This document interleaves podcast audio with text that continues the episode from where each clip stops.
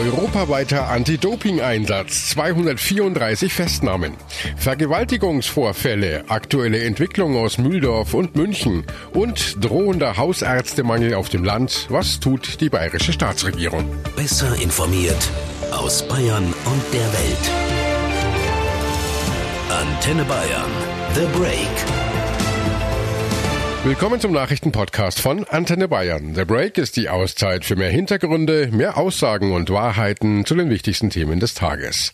Es ist Dienstag, der 9. Juli 2019. Redaktionsschluss für diese Folge war 17 Uhr. Ich bin Antenne Bayern Chefredakteur Ralf Zenno. Bei einer beispiellosen Anti-Doping-Razzia sind europäische Sicherheitsbehörden gegen den Handel mit Anabolika und gefälschten Medikamenten vorgegangen. An dem Einsatz hätten auch deutsche Ermittler mitgewirkt. Das hat die europäische Polizeibehörde Europol mitgeteilt. Jasmin Becker aus der Antenne Bayern Nachrichtenredaktion. Es soll der größte Anti-Doping-Einsatz aller Zeiten gewesen sein. Ja, das stimmt. Die Ermittler haben auf der ganzen Welt gearbeitet, unter anderem in der Schweiz, in Kolumbien und in den USA. Über 230 Leute wurden festgenommen. Sie alle werden verdächtigt, mit Dopingpräparaten irgendetwas zu tun zu haben. Also entweder haben sie welche hergestellt oder verkauft. Dann wurden auch noch richtige Drogenlabore gefunden, so ein bisschen wie bei Breaking Bad. Die Labore sind nämlich auch gern mal in Garagen oder einfach in kleinen Räumen versteckt. Die meisten Kriminellen gehören aber ja wahrscheinlich zu irgendwelchen Banden und da sind dann die Labore ja dementsprechend größer. So ist es. Es gibt sehr wenige, ich sag mal, individuelle Kriminelle. Die meisten arbeiten in größeren Organisationen, wo dann auch alles geregelt ist. Da werden dann die Dopingpräparate professionell, illegal im Internet verkauft oder auch in lokalen kleineren Fitnesscentern. Bei der Razzia wurden vor allem Steroide sichergestellt, also Mittel, mit denen Muskelmasse schnell aufgebaut werden kann. Abnehmer sind aber vor allem private Personen. Ob jetzt auch der Leistungssport davon betroffen ist, das müssen die Ermittler jetzt noch herausfinden. Aber wenn die Präparate vielleicht eh nur privat genutzt wurden, darf man das denn nicht? Also in Deutschland fallen die sogenannten anabole Steroide unter das Arzneimittelgesetz. Die wurden damals im Zweiten Weltkrieg entwickelt, um geschwächte Soldaten wieder aufzupäppeln und werden heute vielleicht noch bei Wachstumsstörungen verschrieben, aber alles nur mit Rezept, ansonsten komplett tabu. Kein Wunder, denn die Dinger können auch heftige Nebenwirkungen hervorrufen, Psychosen, Krebs, Leberschäden und was vielleicht nicht unerwähnt bleiben sollte bei den Herren der Schöpfung, die männlicher wirken wollen, Erektionsstörungen. Europol spricht vom bislang größten Einsatz dieser Art. In dieser internationalen Aktion wurden rund 3,8 Millionen Dopingmittel sichergestellt. An seine Bayern-Korrespondentin Manja Borchert berichtet für uns aus Berlin. Manja, du hast ja direkt mit den Ermittlern gesprochen. Die Razzia scheint ja ein voller Erfolg gewesen zu sein.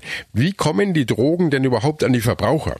Verkauft wurde das Zeug übers Internet und in Fitnessstudios unter dem Ladentisch und das vor allem an Freizeitsportler. In den letzten 20 Jahren hat der weltweite Handel mit Anabolika dramatisch zugenommen, sagt Europol. Doping im Profisport ist Betrug, das ist klar, aber jetzt bei Hobbysportlern, warum ist es da ein Problem, wenn man ein bisschen nachhilft, damit die Muckis besser wachsen? Weil das schwere gesundheitliche Folgen haben kann. Aber Kunden dieser Dopingbanden waren nicht nur Hobbysportler, sondern betroffen seien auch Tiere, sagt Europol. Die Hormone werden zum Beispiel genutzt, um äh, bei Pferden, bei Pferderennen die Leistung zu steigern. Und auch für die sei Doping natürlich gefährlich, waren Experten. Die Szene ist im Kampf gegen Doping seit Jahren ein Riesenproblem. Die Schwerpunkt Staatsanwaltschaft für Doping, die sitzt ja in München, sie leitet jedes Jahr zwischen 700 und 1100 Ermittlungsverfahren ein. Rund 85 Prozent betreffen den Kraftsport. Über die genauen gesundheitlichen Risiken von Doping und den Konsum von Anabolika hat Antenne Bayern mit Sportwissenschaftler Gunter Gebauer gesprochen. Vor allem im Netz oder unter der Hand im Sportcenter werden Anabolika ja an Kunden verteilt. Das ist ja aber alles eine Grauzone. Es gibt überhaupt keine Kontrollinstanzen. Das ist eine Riesengrauzone. Da wird ja nicht kontrolliert in Fitnessstudios. Das ist ja nur bei äh, großen äh, leichtathletischen und sonstigen äh, sportlichen Ereignissen, äh, äh Gewichtheben, Boxen und so weiter, wo kontrolliert wird, wo die, die Sportler äh, auch Trainingskontrollen äh, bestehen müssen und natürlich Wettkampfkontrollen, aber doch nicht im privaten, im, äh, im, im Fitnesssport. Da gibt es überhaupt keine Kontrollen. Es ist nur so, es gibt bestimmte äh, Unternehmen, von denen weiß man, dass sie es verticken und bestimmte äh, Fitnessstudios, bei denen sowas über oder unterm Laden Ladentisch gehandelt wird. Und da gibt es dann manchmal Kontrollen, aber das ist eine totale Grauzone. Was genau passiert denn bei diesem Missbrauch von solchen Anabolika? Also wo liegen die gesundheitlichen Risiken? Das Problem ist, wenn es Medikamentenmissbrauch ist. Und wenn wir Steroide haben und Testosterone, dann haben wir jetzt nicht einfach nur bisschen, bisschen Muskelkram oder sowas oder Ausdauermittel, bisschen EPO oder sowas, sondern wir haben äh, ähm, Substanzen, die tief in, in die menschliche Biologie eingreifen. Und da wird's gefährlich. Das kann dazu führen, dass die Leute verrückt werden, also dass sie zum Beispiel wahnsinnige äh, sexuelle Begehren haben. Es kann dazu führen, dass sie aggressiv werden. Das sind äh, Mittel, die, die gerade Männer unglaublich aggressiv machen. Es kann dazu führen, dass ihre äh, Gesundheit, Herz-Kreislauf-System ruinieren. Das geht aufs Herz. Ne? Es verdickt die, äh, die Herz, äh, Herzwände und äh, dadurch äh, wird das Herzvolumen kleiner. Dann kann es zu Kreislaufzusammenbrüchen kommen, beziehungsweise zu, zu schweren Herzstörungen, Rhythmusstörungen und Ähnlichem. Das passiert ja alles. Und da muss natürlich auch eine öffentliche Gesundheitsbehörde eingreifen. Und äh, Probleme mit den Substanzen und deren illegalen Handel, die gibt's ja schon seit Jahren. Das sieht man seit langem. Das ist nicht erst seit Instagram der Fall, sondern wir haben ja gerade im Bodybuilding äh, Wettbewerbe, wenn es darum geht, besonders äh, ausgeprägte Muskeln darzustellen, also so, so, sogenannte definierte Muskeln. Das heißt, die Fettschicht wird abgeschmolzen geradezu und darunter werden dann regelrecht die Muskelstränge erkennbar. Und je dicker sie sind und je, je gewaltiger sie geformt sind, desto schöner, als, als schöner gelten die Männer. Bei Frauen gibt's das ebenfalls. Also das ist nicht erst seit Instagram. Das Instagram befeuert das nochmal mal. Und übers, über Social Networks und so weiter kann man ja nun, äh, Media kann man, kann man ja auch seine Bilder austauschen, man kann sich darstellen, äh, man kann sich vergleichen. Dadurch wird das natürlich nochmal befeuert. Die Hintermänner dieser organisierten Banden sitzen nicht in Deutschland. Mittlerweile wurden aber schon 839 Verfahren eingeleitet. Sowohl die deutsche nationale Anti-Doping-Agentur NADA als auch Staatsanwaltschaft warten jetzt genauere Informationen und Ermittlungsergebnisse ab, um diese weiter verfolgen zu können. Es sind schreckliche Taten, die aktuell das ganze Land erschüttern. Junge Frauen und Mädchen wird Gewalt angetan. Zum einen sollen in Nordrhein-Westfalen in Mülheim an der Ruhr fünf Kinder und Jugendliche eine Frau vergewaltigt haben. Drei der Verdächtigen sind 14, zwei erst zwölf Jahre alt. Einer der 14-jährigen Tatverdächtigen wurde jetzt verhaftet. In Deutschland ist man erst ab dem 14. Lebensjahr strafmündig. Danach war unter anderem vom Chef der deutschen Polizeigewerkschaft Rainer Wendt die Forderung laut geworden, das Alter für die Strafmündigkeit in Deutschland auf zwölf Jahre herabzusetzen. Warum das so ist und äh, was mit sogenannten strafunmündigen Kindern passiert, darüber haben wir mit dem Strafrechtler Dirk Lammer gesprochen. Herr Lammer, ab wann ist man denn nun eigentlich strafmündig? Also das hat der Gesetzgeber ausdrücklich geregelt und äh, man ist also strafmündig ab 14 Jahre. Ja, also als Jugendlicher beschreibt der Gesetzgeber das. Darunter ist man ein Kind und Jugendlicher ist, wer zur Zeit der Tat 14 ist. Und wenn man jetzt mit 14 eine Straftat begeht, was sieht dann das Jugendstrafgesetz vor?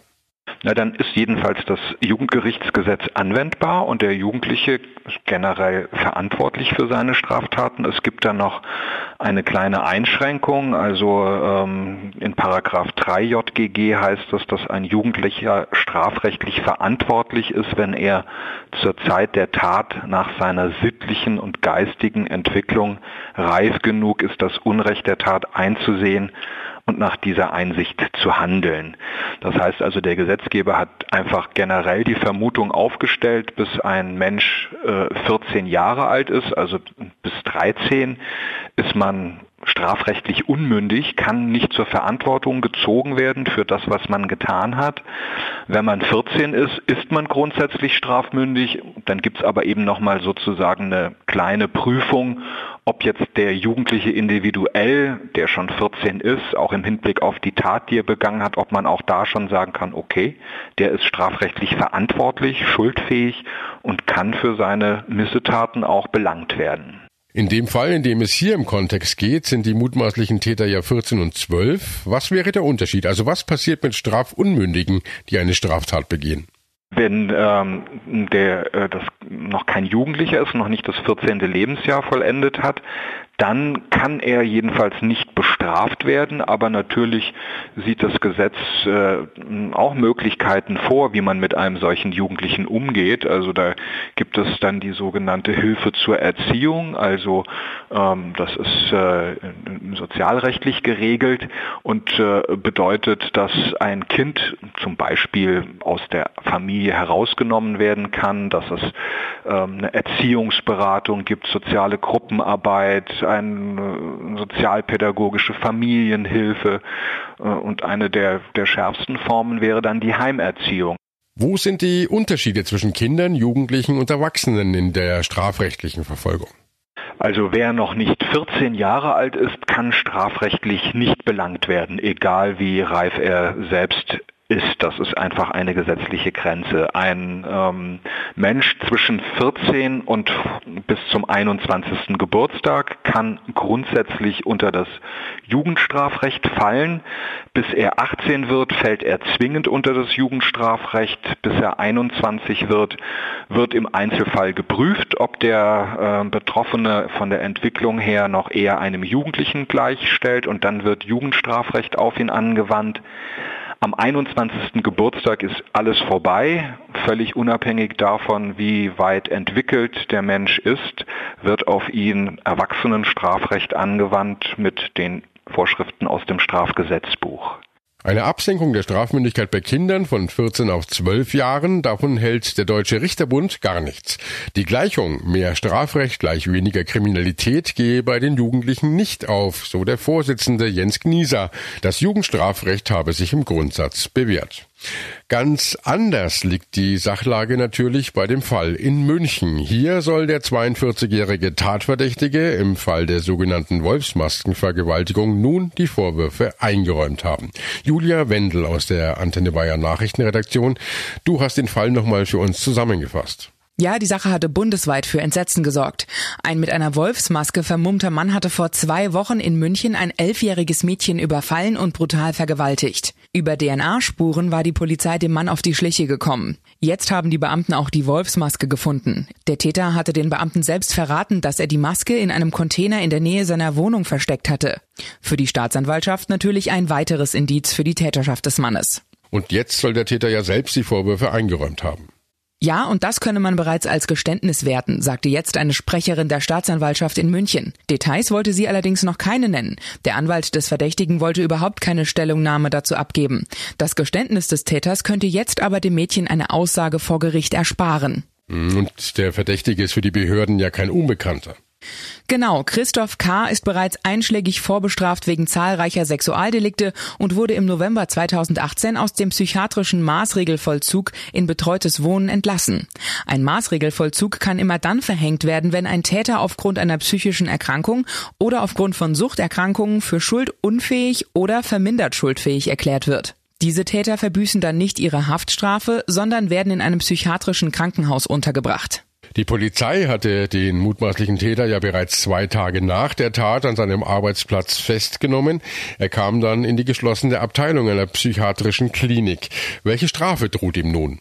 Ihm drohen laut Strafgesetzbuch zehn Jahre Haft. Möglich wäre auch, dass in einem Prozess gegen ihn anschließende Sicherheitsverwahrung angeordnet wird. Dann käme der Kinderschänder nie wieder frei. Danke, Julia. Das elfjährige Opfer wird laut Staatsanwaltschaft aktuell weiter von einem Kriseninterventionsteam betreut. Thank you.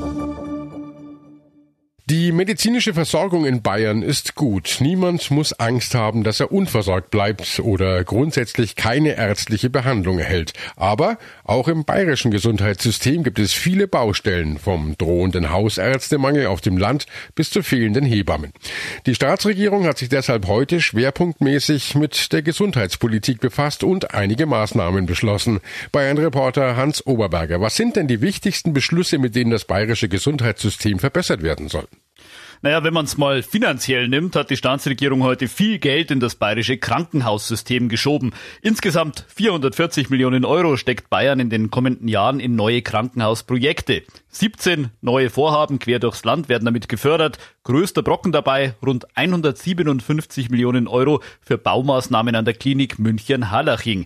Neu in das äh, Krankenhausausbauprogramm aufgenommen worden sind unter anderem die Kliniken in Nürnberg, dem mittelfränkischen Schwarzenbruck, Ebensfeld in Oberfranken und Amberg in der Oberpfalz.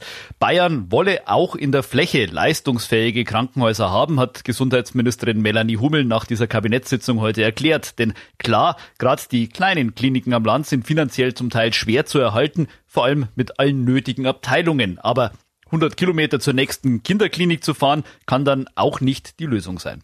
Du sprichst es schon an, die medizinische Versorgung auf dem Land. Was hat das Kabinett denn dazu heute gesagt?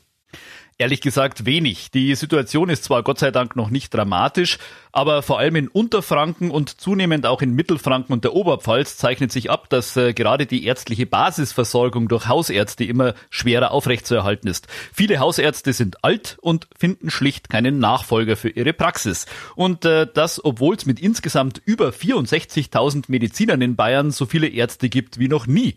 Aber die jungen Ärzte, die zieht's eben eher in die Städte und in die Kliniken. Hausarztpraxen gelten als unrentabel und mühsam.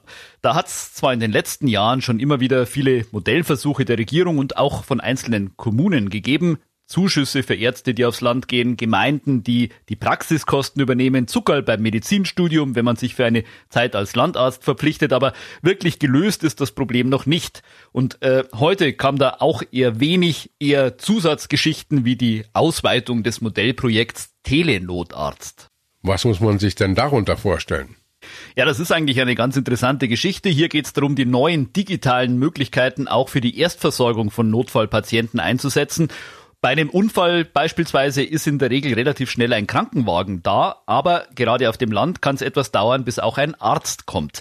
Damit äh, diese wertvollen Minuten nicht ereignislos verstreichen, sollen die Sanitäter künftig einen Telenotarzt einbeziehen können. Sie übertragen direkt von vor Ort Videos, Fotos und Daten wie EKG-Werte und der Telenotarzt kann dann aus der Ferne schon mal erste medizinische Anweisungen geben, bis der richtige Arzt eintrifft. Das Ganze ist schon seit zwei Jahren in einem Modellprojekt in Straubing getestet worden, offenbar recht gut, denn heute hat die Staatsregierung beschlossen, das Ganze auf ganz Bayern auszuweiten. Vermutlich werden solche Projekte künftig eben noch zunehmen, denn Telemedizin, das ist eben auch auf dem Land schnell und überall verfügbar, aber klar, den richtigen Arzt vor Ort kann das auch nur sehr begrenzt ersetzen. Danke, Hans. Und das war The Break, der Nachrichtenpodcast von Antenne Bayern an diesem Dienstag, den 9. Juli 2019. Ich bin Chefredakteur Ralf Zinno. Antenne Bayern. Besser informiert. Jeden Tag. Zu jeder vollen Stunde auf Antenne Bayern. The Break. The Break gibt's auch morgen wieder um 17 Uhr. Jetzt abonnieren.